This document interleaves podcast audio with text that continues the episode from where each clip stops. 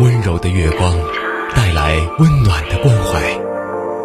听，时间沉淀的声音，好像听见了重生的力量。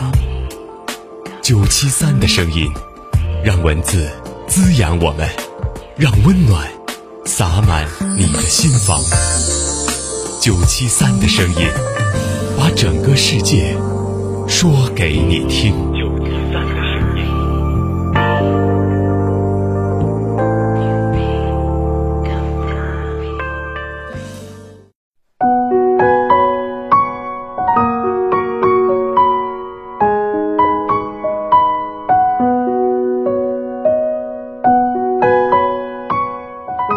欢迎你收听今天的九七三的声音，我是雷鸣。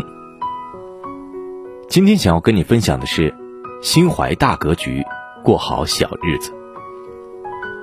有句话说：“蜗牛角上教雌论雄，许大世界。”在蜗牛触角般狭小的空间里，你争我夺，又能夺到多大的世界呢？可很多时候，我们纠结的地方，恰恰就如蜗牛角那样渺小。什么是格局？格局就是你看待世界与自己。一个人的格局，映衬着他的世界，也影响着他的一生。网上有人问：“你认为格局是什么样的？”有一个高赞的回答是：“能享受最好的，也能承受最坏的。人有大格局，便知高低起伏是生活的常态，没有永远的一帆风顺。”得到时是经验，得不到时是经历。苏东坡在数次被贬后，依然能够豁达的生活。他知道那些萧瑟处，不过也无风雨也无晴。他的豁达是对生活的心怀高远，以低调之心行高调之事。见过高山，方知下山不易，才会格外珍惜每一个随风而行的日子。终其一生，我们都是人生路上的旅者，心中有大格局，如同占领高地，望得见前路坦荡，一知总有歧路，一程又一程出发，一期一会在当下。清朝康熙年间，大学士张英收到一封家信，说家人为了三尺宅基地和邻居吵了起来，要他帮忙。张英看完一笑，挥笔回信道。千里修书只为墙，让他三尺又何妨？家里人看到信之后，马上不争了，还让出了三尺地。邻居知道后，也让出三尺地。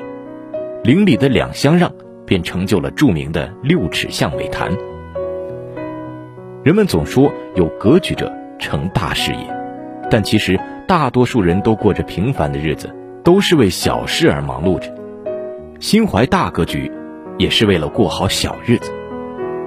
其实谁的生活不是如此呢？曾经的书画琴棋酒花，总有一天会落到日常的柴米油盐醋茶，但我们的心却万万不可越变越小。心太小的人，总会拿着自己的尺子去丈量别人的是非。但世界广阔，人各有志，接受他人的不同，亦是对自己的包容。心有大格局，如海纳百川，上善若水。越是平淡的日子，越需要宽广的胸襟，方能心安有福。看过这样一个故事：有位建筑师，年轻时想造一幢与自然相宜的房子，但始终未能如愿。